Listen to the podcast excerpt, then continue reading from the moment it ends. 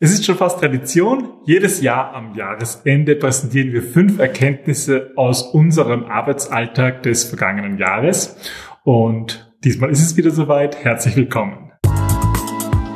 Willkommen beim Design Thinking Podcast, weil Innovation kein Zufall ist. Hier gibt es Tipps und Tricks aus dem Beratungsalltag von Ingrid und Peter Gerstbach, damit du innovative Lösungen entwickelst und erfolgreicher bei der Arbeit bist. Und jetzt geht's los. Viel Spaß! Hallo und herzlich willkommen zum Design Thinking Podcast. Hallo Ingrid. Hallo Peter, hallo liebe Zuseher, muss ich heute sagen. Genau, heute sind wir nämlich wieder ähm, per Audio Podcast, aber auch in unserem Video Podcast mit dabei. Ähm, wenn ihr das Video sehen wollt, schaut einfach auf die Show Notes, auf die ähm, Links dort, äh, beziehungsweise auf YouTube findet ihr auch ähm, unseren Kanal und auch dieses Video. Wenn ihr euch, wenn ihr uns einmal im Jahr sehen wollt und nicht nur hören. Wir bedanken uns vorerst mal schon auf jeden Fall für ein Jahr Podcast hören. Oh Gott, ja, ein Jahr, 52 Episoden. Wir haben fast keine Episode ausgelassen, also keine Woche, oder? Nein, keine einzige. Also wir hatten wieder unsere Sommer-Specials, wo wir...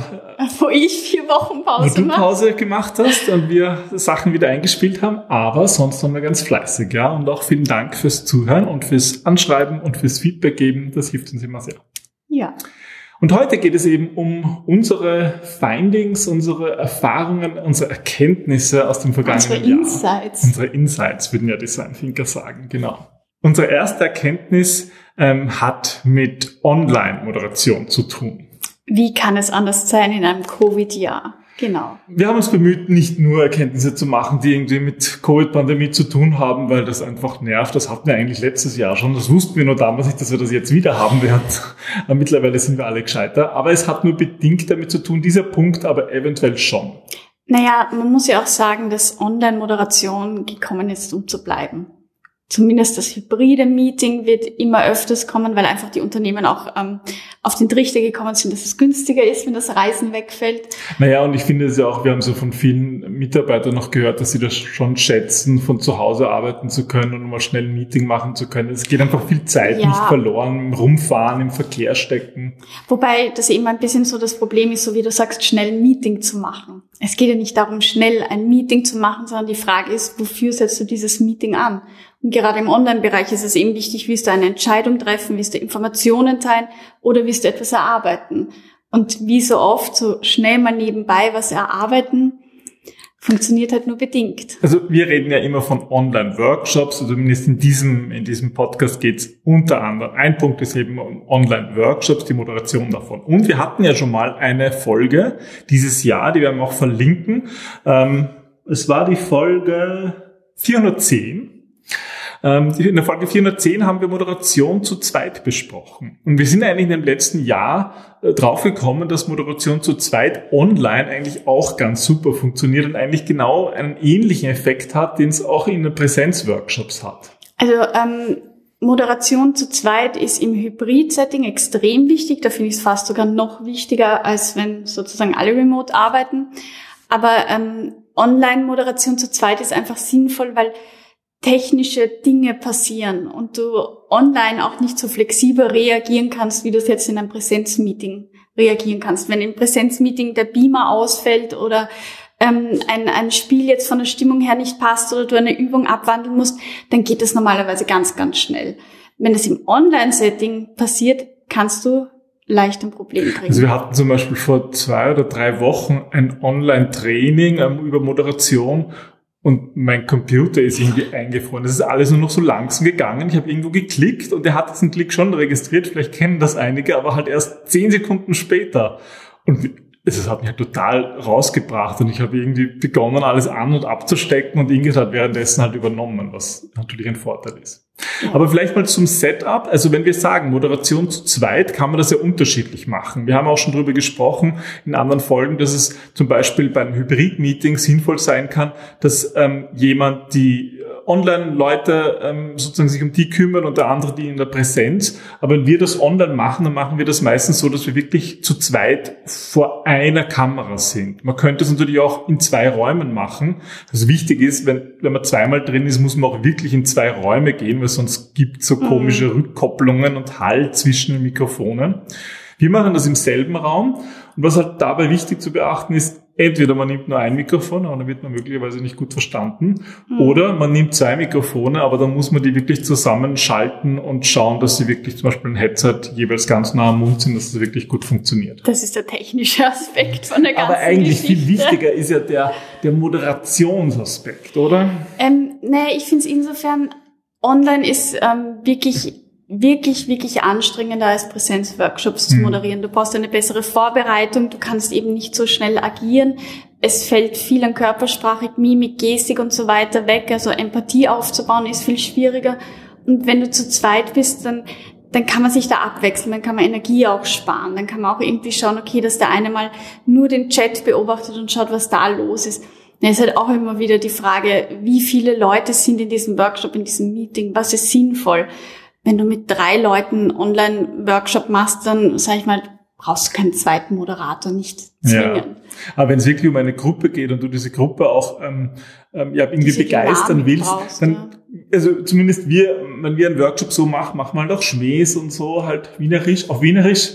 Und ähm, das ist halt auch online wichtig. Und wir haben öfters das Feedback bekommen, wenn wir online, so wie jetzt eigentlich in dem Podcast, in dem Videopodcast, wenn wir so vor der Kamera sitzen und mit den Leuten interagieren und miteinander interagieren, dass das einfach ein bisschen lebhafter wird, als wenn jeder so äh, frontal vor seiner Kamera sitzt und mhm.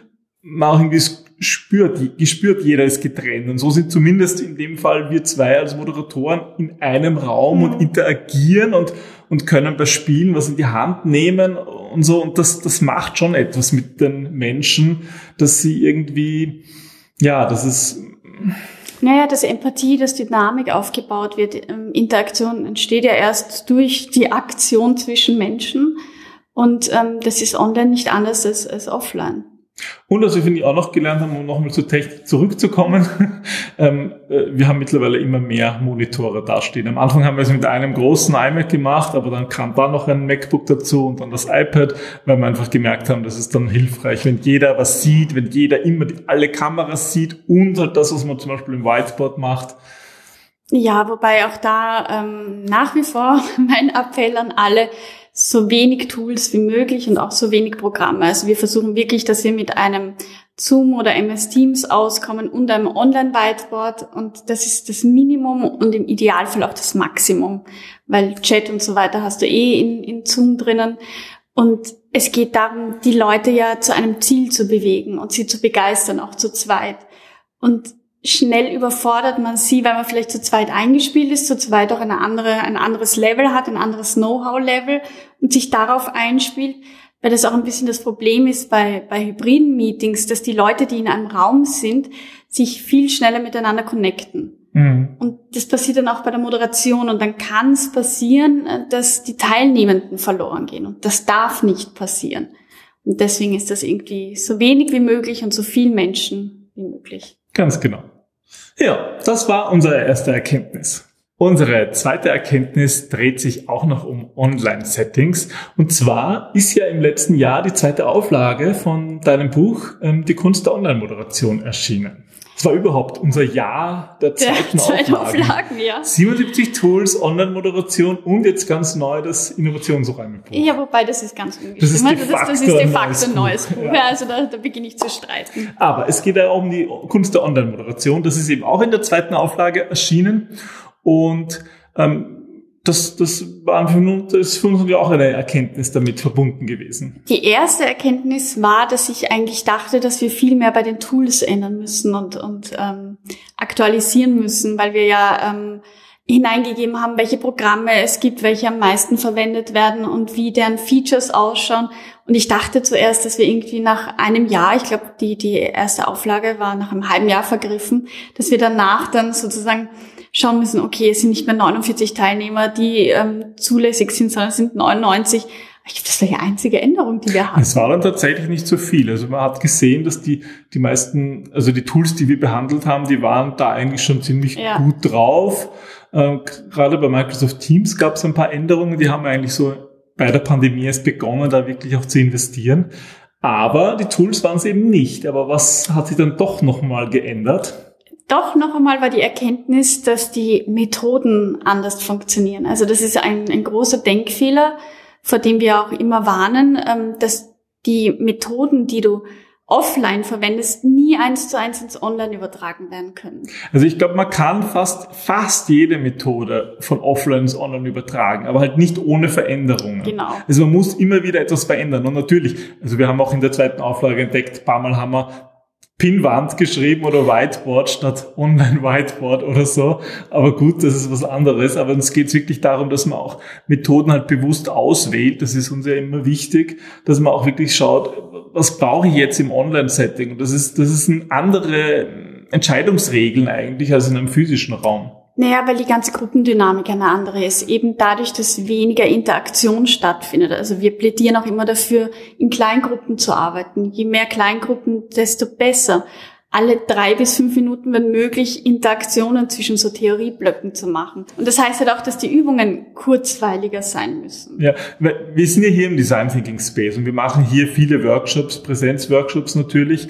Und da ist es schon so, dass wir eigentlich schon viel in der Großgruppe auch arbeiten. Also wenn das jetzt 10, 15 Leute sind, da kann man gut arbeiten. Jeder hat was zu tun, kann Post-its auf die, auf die Wände, auf die Scheiben kleben. Ähm, Im Online-Setting haben wir uns angewöhnt, alles viel kürzer zu machen, also so diese fünf Minuten, wie du sagst, und eben mehr in Kleingruppen zu arbeiten, weil, weil diese Interaktion sonst nicht möglich ist. Weil in einem Raum kannst du dich ja da stellst du dich halt zu jemandem hin und redest kurz mit dem. Und das machen alle zehn hin und wieder währenddessen. Aber das geht halt online nicht. Ja? Und deswegen ja. ist es so viel wichtiger, dass, dass, dass, dass auch mehr passiert, dass das Ergebnis besser ist. Einerseits das, andererseits ähm, versuchen wir auch bewusst Methoden einzusetzen, gerade zu Beginn, wo die Leute die Tools, die sie dann später verwenden, auch lernen einzusetzen, weil oft gewisse Ängste oder Vorbehalte da entstehen. Und da geht es darum, diese, diese Angst vor Fehlern, diese Angst vor Scheitern möglichst gering zu halten. Und das heißt, wir machen halt viele Icebreaker oder viele Methoden, wo man das Online-Whiteboard beginnt einmal kennenzulernen und zu nutzen, spielerisch und wo man jeder auch etwas machen muss. Ja. Also wo, wo sozusagen nicht einer aufschreibt für alle oder, sondern wo einfach was Gemeinsames entsteht. Das Problem hat natürlich im Raum nicht, weil jeder weiß, wie ein, ein Flipchart-Marker funktioniert auf Papier oder auf Whiteboard. Das ist höchstens der falsche Stift. Höchstens das, ja. Und das, ja, das sind eigentlich so unsere Kenntnisse, dass man an diesen Methoden durchaus schrauben muss und das haben wir auch in der zweiten Auflage noch mal ein bisschen verfeinert und sind eigentlich recht stolz drauf geworden. Ja. Es ist jetzt gelb. Und es ist gelb. Das Buch ist gelb. gelb. Ein gelbe. Um, um. Ich habe ein gelbes Cover durchgebracht. Genau. Ja. Nachdem bei uns immer alles gelb ist. Erkenntnis Nummer drei. Da machen wir jetzt den Übergang zum physischen Raum. Wir sind ja hier im Design Thinking Space und wir haben hier ähm, uns gefreut, dass gerade in den Sommermonaten und im Herbst wirklich wieder wirklich viel hier mhm. los war. Und besonders erinnere ich mich an ein Treffen von einer Firma, die hier einen Workshop gemacht haben und noch einen langen Abend ähm, Chill-out, sage ich mal, weil die sich halt das erste Mal seit, glaube ich, im Jahr. Ja, das war im September. Das erste Mal wieder getroffen haben seit wirklich langer Zeit. Und da hat man so richtig gesehen, dass, dass denen das so gut tut, sich wieder zu unterhalten mit den mhm. Kollegen und so, die sie jetzt ein Jahr lang nur online gesehen haben. Und das ist halt schön, weil irgendwie für sowas haben wir halt den Raum hier geschaffen, dass genau, genau. das möglich ist. Das ist, ähm, das ist prinzipiell, was mit Räumen passiert. Räume werden zu Orte der Begegnung, wo Menschen einander treffen, wo es um den Austausch geht, wo es weniger um die Sache geht, sondern der Mensch wirklich wieder im Mittelpunkt steht, weil es darum geht, in der Interaktion etwas Gemeinsames zu entwickeln und zu schaffen. Und ähm, ich kann mich erinnern an den Tag, da hast du dich beschwert, dass die so lange da sind, weil da haben wir unsere Mitarbeiterin nach Hause geschickt und mussten selber hier bleiben. Die sind, glaube ich, bis um acht oder so von acht bis acht hier gesessen und das war einfach nur schön zu sehen, was passiert, wenn Menschen einander treffen und dass es da eben nicht nur um den Inhalt, um die Sachebene geht, sondern dass da ganz viel Beziehung ähm, involviert ist, auch in Entscheidungen, die getroffen werden. Ja, und gerade für ein Projekt, wenn das Team längere Zeit zusammenarbeitet, braucht es einfach dieses Teambuilding. Mhm. Wir haben ja auch Folgen über Teambuilding gemacht, ich glaube eh dieses Jahr oder letztes Jahr. Und das, das merkt man halt dann noch viel mehr, dass dieses, klar, die Sachebene ist natürlich schon wichtig und man würde sagen, das Ziel des Workshops ist, und dann kommen lauter Sachthemen. Mhm. Da steht selten drinnen, dass sich das Team kennenlernt, ja, vielleicht so beim ersten Kickoff. Onboarding. Aber, Onboarding, ja, aber, aber das ist so wichtig und das ist halt ja. etwas, was online auch ein bisschen geht, aber natürlich anders wirkt. Und da haben wir halt den Unterschied so stark gemerkt. Ja, von der Gruppendynamik, von dem ganzen Leben und das, das ist irgendwie schön und darauf freue ich mich 2022 irgendwann. Genau, wieder. ich glaube, diesmal können wir es ja wirklich sagen, vielleicht gibt's noch eine, eine, schwierige Zeit jetzt im Frühjahr, aber spätestens im Sommer sollte dann die Pandemie vorbei sein. Holzklopfen. Genau. Gut, dann sind wir bei unserer Einsicht Nummer vier. Also Nummer vier geht es ähm, um Projektunterbrechungen, mhm. die wir natürlich oder leider in diesem pandemiebedingt, pandemiebedingt hatten. öfters hatten. Genau, also eigentlich auch gerade, weil wir ja unseren Schwerpunkt auf Empathie äh, setzen und viel beobachten und befragen und das einfach oft nicht möglich war, gerade wenn es darum geht, neue Räume zu errichten oder ähm, Menschen in Unternehmen zu unterstützen. Und da geht es oft darum zu sehen, zu beobachten, wie sich jemand verhält in seinem natürlichen Umfeld. Nur ist jetzt das natürliche Umfeld bei dem zu Hause gewesen. Und ähm, dadurch mussten wir bedingt Pausen oder Änderungen vornehmen, die das ganze Setting verändert haben, die es verkünstlicht haben. Und mir ist aufgefallen, je länger diese Organisationsphase war, je länger also auch dieser Abstand war zwischen zwei Workshops, wo man diesen Inhalt dann bearbeiten konnte, desto mehr Energie ist verloren gegangen, desto mehr ähm, von diesem ja, von der Energie, von, von der Gruppendynamik, von, von dem Spirit, von dem. Also genau über das, was wir gesprochen haben, dass Präsenzworkshops so, so einen Spirit, so eine Energie bringen, die ist ja dann auch schnell weg, wenn Pausen ja. da sind. Und diesmal waren die Pausen halt oft länger, teilweise auch pandemiebedingt, weil einfach zwischendurch dann doch wieder die, der, der Peak gekommen ist und wieder alles verboten war. Und wenn man dann drei Monate Pause macht, natürlich ist da die Energie draußen. Oder wenn man drei Monate online macht, ist auch die Energie irgendwie weg, die man ja. zuerst mühevoll aufgebaut hat. Es ist nicht nur, dass die Energie weg ist, es ist oft, dass Unsicherheiten ähm, sich aufbauen, die jetzt vielleicht auch aus anderen Lebensbereichen sind, wie Ängste um Familie, finanzielle Sorgen und so weiter, wo einfach das ganze Gemüt etwas schwerer ist mhm. und das überträgt sich dann auch auf das Projekt. Und dann ist irgendwie, na, ist die Idee wirklich so toll, wie wir dachten? Und dann, anstatt sich mit anderen auszutauschen und wieder diese Energie zu spüren, die man in diesem Workshop hat, wo einfach auch ein bisschen die, die Gruppendynamik unterstützt, fällt es halt komplett weg und, und man kommt irgendwie in die Zweifel und die Zweifel nähern einander und das hat dann manches Mal sogar zum Projektabbruch geführt, weil weil einfach diese Notwendigkeit, warum man dieses Problem jetzt auch lösen möchte für jemanden, verloren gegangen ist, weil die Empathie, die man vorher hergestellt hat, nicht mehr da war. Ja, da wird halt, kommt dieser Aspekt im Design Thinking zu tragen, dass wir die Insights aufschreiben auf Kärtchen, dass alles auch mhm, physisch da ist, ist, dass, das, dass das spürbar ist, dass man sich wieder dran erinnert, dass man sich dran erinnert, was man alles gemacht hat und das hilft enorm dabei, selber auch sicher zu sein. Und mhm. wenn dann diese Pause ist und dann muss das wieder neu aufgebaut werden, dann sind diese Erinnerungen mhm. ein bisschen verblasst mhm. Und da haben wir die Erfahrung gemacht, dass diese Unterbrechungen wirklich, wirklich schädlich sein können. Wir hoffen, dass wir im nächsten Jahr weniger haben oder vielleicht gar keine mehr. Sehr schön. Äh, aber das hat uns eigentlich daran erinnert, ähm, wie wichtig das ist, dafür Kontinuität zu sorgen und nie zu viel Pausen zwischen den Workshops zu lassen. Idealerweise ist es eigentlich so eine Woche oder vielleicht zwei, drei Wochen, wenn dazwischen etwas zu tun ist, aber nicht länger. Also wir haben das dann auch versucht, irgendwie online zu überbrücken, indem man halt ähm, Online-Meetings kurzfristig aufsetzt, aber es ist einfach nicht, nicht dasselbe. Ganz genau. Ja, dann kommen wir zur Einsicht Nummer 5. Die Einsicht Nummer 5 hat eigentlich auch ein bisschen mit unserer Zukunft zu tun. Genau, es hat sich natürlich auch bei uns strategisch etwas geändert und nachdem wir ähm, vor allem die Trainings immer wieder pandemiebedingt verschieben mussten und da viel Frust auch war auf unserer Seite, auf teilnehmenden Seite, ähm, sind wir allerdings auch wieder mehr in diese Projektebene gerutscht, womit wir ja eigentlich auch gestartet haben. Also die Trainings waren ja eigentlich für die Mitarbeitenden, um die Theorie hinter unseren ähm, Aktionen zu verstehen oder besser nachvollziehen zu können. Haben wir eigentlich immer mehr Trainings gemacht und es gab Jahre, da haben wir mehr Trainings gemacht als also, Projekte. Genau. Und jetzt switcht es wieder. Jetzt hat es gezwungenermaßen geswitcht, aber wir müssen sagen, uns hat's gefallen. Sehr ja, das darüber, ist unsere. Erkenntnis, das hat uns eigentlich viel mehr gefallen. Eigentlich war's gar, ist es uns gar nicht so abgegangen. Also uns sind vielleicht die Masterkurse abgegangen mit den wirklich advanced Leuten, die sich wirklich tiefgehend beschäftigen wollen. Und deswegen haben wir entschieden, wir werden das auch im nächsten Jahr so forcieren, selbst wenn Trainings wieder vermehrt möglich sind. Unsere Spezialität ist ja gerade in Unternehmen, Empathie wieder aufzubauen. Also Design Thinking ist ein ähm, menschenzentrierter Ansatz und genau darin sehen wir unsere Stärke, dass wir nicht Kreativworkshops machen mit Design Thinking Methoden, sondern dass wir eben ähm, den Menschen helfen, einander besser zu verstehen und Probleme wirklich zu lösen, weil man dadurch die Bedürfnisse erkennt.